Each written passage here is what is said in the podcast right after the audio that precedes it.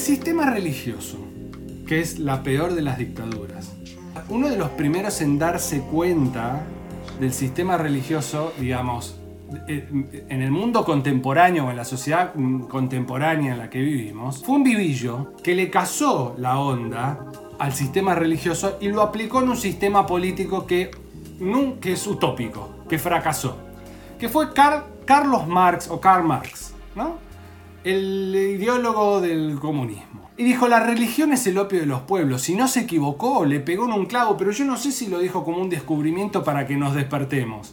Yo creo que dijo, boludo, me di cuenta que la religión es el opio de los pueblos, puedo hacer cualquier cosa, voy a inventar algo y someter el mundo a una ideología imposible de aplicar, que es básicamente lo mismo que hace el sistema religioso.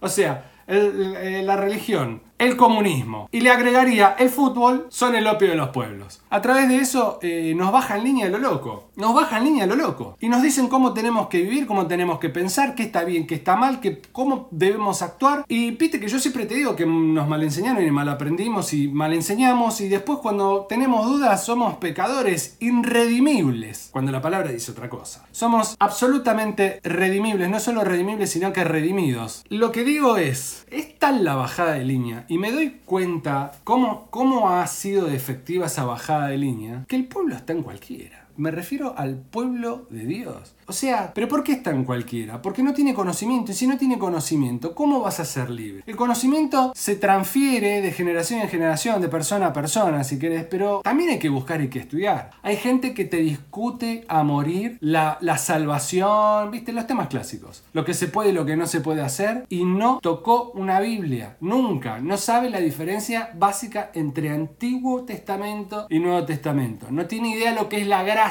Pero te lo discuten. ¿Por qué? Porque hacen actos de presencia en la iglesia y eso ya es suficiente como para que te llenen la cabeza y te convenzan que lo único necesario es escuchar y hacer lo que alguien te enseñó. Y no hay nada más peligroso que seguir a alguien sin discernir. Para discernir necesitamos tener conocimiento. Si no buscamos ese conocimiento estamos en el horno. Orar olvídate, es una mala palabra. Orar no se ora o se le busca la vuelta. Todos oramos en nuestros pensamientos, todos hablamos con el Señor, pero tiene que haber un momento de la semana, mirá lo que te digo, ni siquiera del día, de la semana donde vos digas, loco, ¿qué pasa con esto, con aquello, con lo otro, no te encuentro? Cuando yo pongo, por ejemplo, ayer puse una historia, si Dios dice que es, es, si Dios dice que hagas, hace, si Dios dice que te muevas, movete, bueno, sé la cantidad de respuestas que me tiraron que nada tenían que ver con el tema, con la cantidad de versículos que me respondieron que nada tenían que ver con lo que yo había puesto. Muchos me respondieron, Él es el que hace. Si Él es el que hace, cuando te dice a vos, movete porque ya está todo listo, porque ya lo vi, porque... ¿Entendés? A ver, ayer me mandó un mensaje una chica que me dice, por favor, ayúdame con el tema de la depresión. Y me dice que tenía problemas de depresión, que es un tema que yo conozco bien de cerca, porque tengo entornos y conocidos que, que sufren de esos problemas. Y me dice que en la iglesia le vienen diciendo, hace años que lo único que tiene que hacer es orar porque es un espíritu maligno y ya está. A ver, ¿quién puede ser tan mamerto o mamerta de decirle a una persona con algo tan delicado que no vaya a ver un profesional porque ir a ver un profesional es de Satanás y no tener tu confianza en el Señor? Si yo me quiebro una gamba, como a mí me pasó hace dos años, lloré. Ay, Señor, ayúdame. Pero fui a un traumatólogo y el traumatólogo me dijo, te tengo que poner un yeso tres meses. Listo, me puso el yeso y ay, después no podía caminar, muletas, toda esta historia. Y caminamos y el hueso se curó. Gloria a Dios que me mandó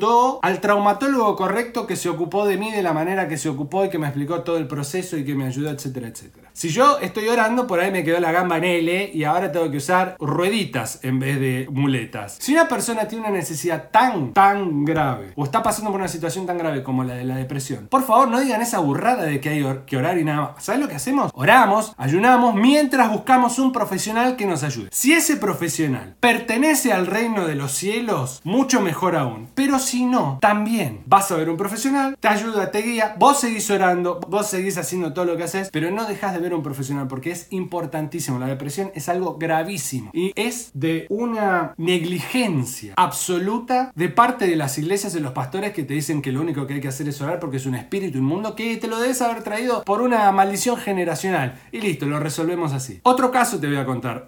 una señora que vivía violencia de género salvaje, como el marido ponía buena guita, no le decía nada al marido. Te estoy hablando de iglesias conocidas, de gente que, que vos decís, no, este, este no es un problema que se, se debe dar en las bajas esferas de la sociedad, para nada, y los pusieron a orar, solo a orar, por un tema de violencia de género. Vieja, lo que tenés que hacer es la denuncia a la policía y se acabó, ¿qué tanto orar? Si hace cinco años que te están cagando palos, no hay mucho más que pensar. O sea, entiendo los problemas que vos podés tener, la familia y todo esto, pero esto de ponernos a orar y ayunar y yo estoy orando y no pasa nada, no, tenemos que actuar. Y hay una cuestión que no tiene que ver, porque yo sé que muchos me lo asociaron con, pues estás en contra del aborto, decís que hay que actuar, pero eh, actuar es ir a la marcha. No, de ninguna manera. En este caso es al revés. Como no está en tus manos, en tus manos físicas solucionar este problema, tenés creo que dos momentos en los que vos podés actuar efectivamente para solucionar este problema, que es cuando hay elecciones. Cuando los candidatos se presentan y dicen yo soy pro aborto, yo soy anti aborto, yo no digo nada, que es en las presidenciales o en las elecciones de medio término. Entonces ahí pasás a la acción y votás. Si no, como sos un número más en esa marcha y lo único que estás haciendo es bulto, lo que haces es ponerte a orar y ayunar. Ahí sí te pones a orar. En vez de mandar a la gente que necesita atención psiquiátrica o psicológica, perdón, a orar, pónganse a orar ustedes, muéstrenos con el ejemplo cómo se hace. Entonces aflojemos con el biribiri de mandar a todo el mundo a hacer lo que ustedes son incapaces de hacer. Voy a ordenar un poco el pensamiento. La religión es el opio de los pueblos, entre otras cosas, no es el único opio. Un vivillo, repito, llamado Carlos Marx, se dio cuenta de esto,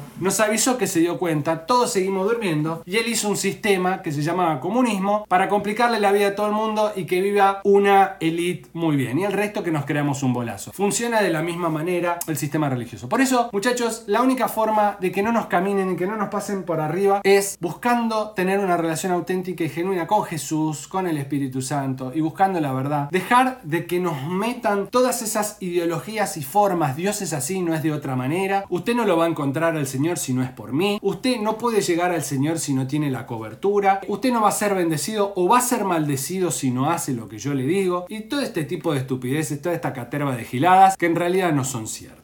Hay mucha gente que obra muy bien, hay miembros de la iglesia en los templos, por supuesto que sí, pero el resto es un circo. Quisiera saber si todo ese millón de personas oró por el tema del aborto y ayunó. Y si oró y ayunó y todavía se está debatiendo no fue suficiente. Hay que hacerlo más fuerte. Y primero deberían orar y ayunar y cambiar todo desde el cuarto de guerra que tanto hablan. Y poniéndose a cantar, porque para mucha gente es ponerse a cantar y componerse a cantar, ya está. Entonces pónganse a cantar desde hoy hasta el día que legislen el tema del aborto, a ver si realmente cambian las cosas. O hay que actuar de otra manera. Lo que pasa que cuando se evidencie que hay que actuar de otra manera, y la otra manera es pensando, pero el pensar anula la idiosincrasia evangélica o religiosa, te diría, se van a caer un montón de muñecos y no sirve. Mirá cómo se caen las cosas que no es importante ni siquiera cuidar la vida. Vamos a pelear por las dos vidas, pero en en un contexto de pandemia salimos todos a marchar, todos juntos. Nos cuidamos, no nos cuidamos nada. Entonces el justificativo es como fue el velorio del Diego y se pudo hacer, entonces también salimos a marchar nosotros. Estamos nosotros imitando al otro. Siempre es lo mismo, imitando lo malo y nunca lo bueno, cuando deberíamos dar ejemplo. ¿Qué pasa? El ejemplo del evangélico es como el testimonio personal y propio. No se puede forzar. Cuando vos lo forzás, se ven las piolas, se te ve la hilacha, se ve el berretín, ¿entendés? Se nota que somos caretas y que no somos auténticos. El verdadero creyente no obra de esta manera, no se muestra. Es pasivo pasivo. Nosotros, si creemos en las dos vidas y en las tres vidas, porque yo creo en las dos, tres, cuatro, en la de los celestes, muchachos, no sean parte de este juego. Yo sé que hay gente que lo hace con muy buena intención, pero las intenciones son muy traicioneras. No vamos a cambiar la historia, ese es el tema. Y vos podés decir, ay, entonces, ¿qué, ¿cuál es nuestro objetivo? Nuestro objetivo es que a través de nuestro testimonio, si tuvimos un verdadero encuentro con la verdad, un verdadero encuentro y nos sentimos desafiados a conocer más de la verdad y de la palabra,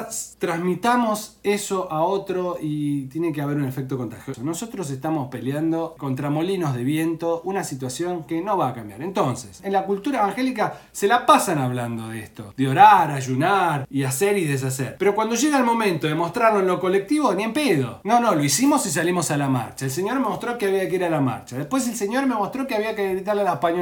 ¿Qué Señor te está mostrando eso, pa? Porque del que yo te hablo está hablando que todo se pelea con amor. No se pelea a los gritos, no se pelea con violencia. y sí, es así, no nos entra en la cabeza. No nos entra en la cabeza. Pero eso es parte también del sistema religioso. Yo sé que muchos se me van a poner de loco con lo que estoy diciendo porque nos cuesta muchísimo romper estructuras. El sistema, el sistema religioso es letal. Hay muchos miembros de la iglesia, de la auténtica, de la verdadera, y hay muchos que no. Me lo dejarán en claro ahora en los mensajes que me mandan. Les mando un beso a todos. Buenas noches.